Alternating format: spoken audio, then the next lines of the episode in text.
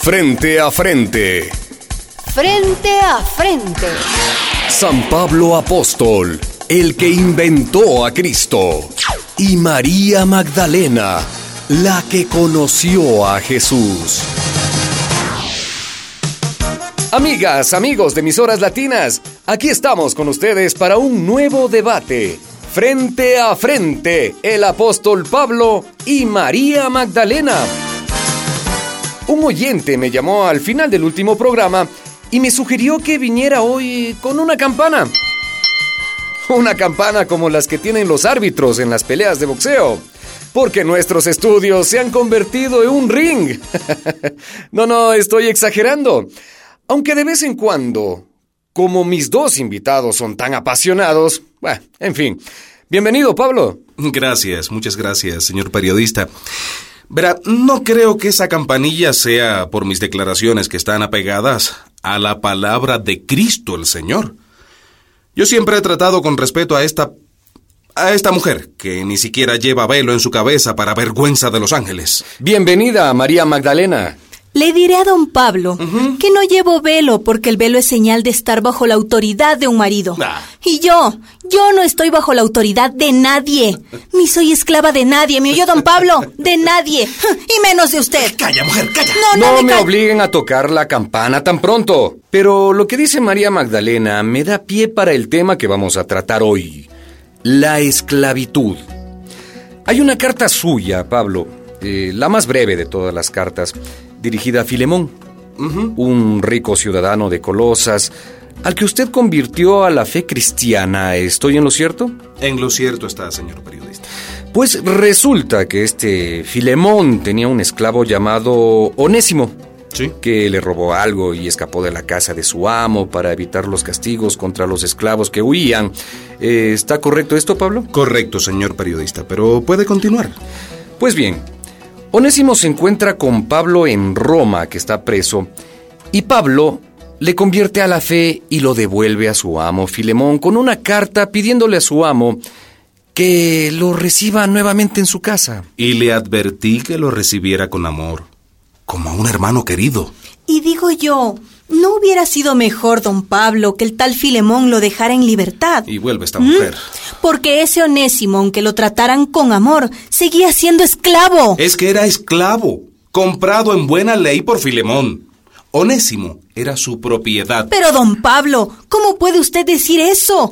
Nadie es propiedad de nadie. Nadie puede comprar a otra gente como si fuera un asno o unas sandalias. Vamos, Una, una, una pregunta de aclaración. En la Palestina donde ustedes dos vivieron, eh, ¿habían esclavos y esclavas? Pero por supuesto. Y eran la base de la economía, como en todo el imperio romano. Y, y, pero, ¿y en la Biblia eh, se acepta la esclavitud? Verá, señor periodista, la ley dice que a los esclavos israelitas hay que darles la libertad después de seis años de servicio. ¿Y a los extranjeros? Si el esclavo es extranjero, él y su descendencia pertenecerán a la familia dueña para siempre. Claro, con algunas excepciones. Por ejemplo. Dice el libro del Éxodo que si el amo le rompe los dientes o le saca los ojos al esclavo, tiene que darle libertad. ¡Qué generoso! En alguna de sus cartas, eh, usted, Pablo, habla de amos y esclavos. Eh, ¿Las tienes lista, Magali, por favor? Veamos, veamos. En la carta a los Efesios leemos, Esclavos, obedezcan a sus amos con respeto y temor como a Cristo. Así es, así es. En la primera carta a Timoteo, todos los que estén bajo el yugo de la esclavitud consideren a sus dueños como dignos de todo respeto. Es que así debe ser. En la carta a Tito se lee, Tito, enseña a los esclavos a someterse en todo a sus amos, a procurar agradarles y a no ser respondones, Pero- que sean fieles para honrar así lo que nos enseñó nuestro Salvador. En la carta a los colosenses... No, no, no, por favor, Juan Luis. Dígale a su amiga que no siga leyendo. Eso que usted escribió, don Pablo, es abominable. ¿Pero por qué? ¿Cómo? ¿Por qué? A los amos yo les pedía que trataran con compasión a sus esclavos, con los mismos sentimientos de Cristo. Peor me lo pone. Y por su madre. ¿Cómo se llamaba su mamá, don Pablo? Débora. Pues por respeto a su madre Débora, no meta a Jesús ni los sentimientos de Jesús en esta abominación. Por favor. Le juro, y aunque no hay que jurar, le juro que si Jesús lee esto que usted escribió, manda todas esas cartas suyas a la basura, a la ajena, al basurero. Mida, mida sus palabras, Por favor, María por Magdalena. favor, por mida favor. sus palabras que está hablando con el instrumento escogido por Cristo para hacer luz de los gentiles. Pues a los esclavos no los iluminó mucho, Y ¿no? no olvide, no olvide que yo también dije que en Cristo ya no hay judío ni griego, ni esclavo ni libre, que en Cristo todos somos uno. ¡Qué generoso! Emisoras Latinas, la emisora de las causas justas. Participa y llámanos al 000 144 7272. Frente a frente. En este momento nos pide señal nuestra reportera Elena Martínez, que hoy está en Colombia, más concretamente en Cartagena de Indias. Adelante, Elena. Gracias, Juan Luis. Queremos aportar una nota histórica. A este puerto de Cartagena llegaban barcos repletos de esclavos y esclavas africanos. Durante el siglo XVII esta ciudad se convirtió en el principal mercado de esclavos de toda América Latina durante 400 años. Fíjense, Europa compró y vendió a mujeres y a hombres africanos como animales. Se calcula que 40 millones fueron arrancados a la fuerza de sus aldeas y la mitad de ellos murió en el camino, en el fondo del mar y entre los dientes de los tiburones. Todo eso es terrible, pero ¿qué tengo que ver yo en ese crimen, muchacha? Pues es que fue ese mensaje suyo, Pablo, el que justificó ese crimen. ¿Sabe lo que decían los misioneros cristianos cuando embarcaban a los esclavos? Con esta agua bendita ya sois hijos de Dios, pero ahora debéis obedecer a vuestros amos. Esclavo puede ser vuestro cuerpo, pero tenéis el alma libre para volar un día al cielo. Eso les decían, apóstol Pablo. Pues eh, no les faltaba razón, ¿no? ¿Cómo dice? Juan Luis, toque la campana y todo el campanario. Óigame bien, don Pablo. Si usted quiere avergonzar no a los ángeles, sino a nosotros defendiendo la esclavitud, hágalo. Pero no busque apoyo en ninguna palabra de Jesús, porque Jesús estuvo siempre en contra de eso. Jesús dijo claramente que en el reino de Dios no caben ni amos ni esclavos. ¿Ve? Pero dígame, ¿cuándo? ¿Cuándo dijo eso? Dígame. Lo dijo varias veces y clarito. Dijo que no llamen a nadie amo, ni señor ni maestro, ni siquiera llamen a nadie padre, porque el único padre es el de los cielos. Y si alguno se cree muy grande, óigame bien, si alguno se cree muy grande, que se ponga abajo. Porque en el reino de Dios los primeros son los últimos, y los últimos primeros, ni amos ni esclavos. Pues yo sí soy esclavo de Cristo. Alabado y bendito sea su nombre. No bendiga ni alabe, porque ni en eso tiene razón. Jesús nunca tuvo ni quiso tener a nadie de esclavo. Todavía me acuerdo aquella noche, la última vez que cenamos con él.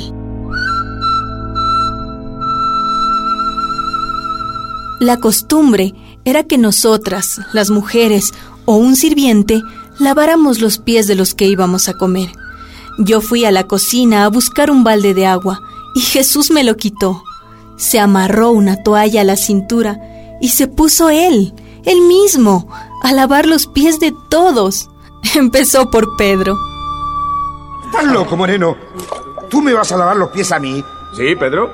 ¿Qué tiene eso de malo? Jesús, tú eres el jefe. Un jefe se tiene que dar a respetar. Ah, ¿sí? ¿Y quién dijo eso, Pedro? Bueno, lo dijo... Lo, lo digo yo, caramba. Venga, le- le- levántate de ahí. de- de- Deja ese cacharro. No, tira piedras, aquí no hay jefes ni señores. Nadie está por encima de nadie. Y el que quiera ser el primero, que se ponga el último de la cola. Venga, así que echa los pies para acá. No, no, no, no, no, no, no. A Pedro y a todos nos lavó los pies. Nos quedamos con la boca abierta. Aquella vez y tantas veces, Jesús nos lo repetía, insistía y nos costaba entenderlo. Pero usted, don Pablo, usted nunca lo oyó. A usted no le lavaron los pies. Eh, tenemos una llamada. Sí, amigo, dígame.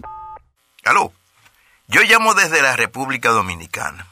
Estoy sintonizando emisoras latinas y oyéndolo a ustedes. Parecería que la esclavitud es cosa del pasado. No, hombre, no. ¿Qué es eso? En el mundo de hoy hay más esclavos que antes. En todo el mundo hay fábricas donde se explota la gente, los obreros mal pagados, mujeres y niñas esclavizadas en burdeles, niños en las minas de coltán que se mueren en los socavones, maquila donde las mujeres se desmayan después de 10 y 12 horas paradas. El trabajo esclavo nunca se ha acabado.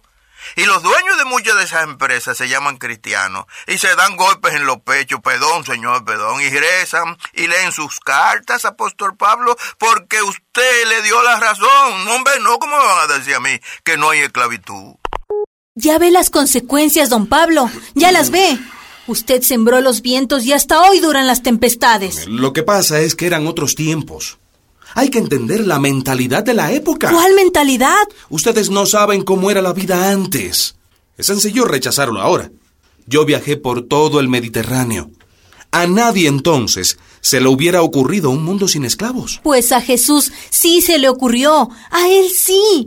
Porque él dijo que más fácil pasa un camello por el ojo de una aguja que uno de esos ricachones, dueños de esclavos, entre en el reino de Dios. Y no sé si tampoco su amiguito Filemón. Eh, eh, un momento, un momento. Pero habráse visto una mujer más deslenguada. ¿Cómo deslenguada? Tranquilo, Pablo, tranquilo, que el tiempo se nos acaba. ¿Y ustedes, amigas y amigos de emisoras latinas, qué piensan? ¿Se imaginan un mundo sin esclavos, sin esclavas? Los esperamos en un próximo debate. Nos encuentran en la web y en las redes sociales www.emisoraslatinas.net y recuerden, quien tiene preguntas, piensa. Quien solo tiene respuestas, obedece. Estuvo con ustedes Juan Luis. Una producción de María y José Ignacio López Vigil, autores de Un tal Jesús y otro Dios es posible.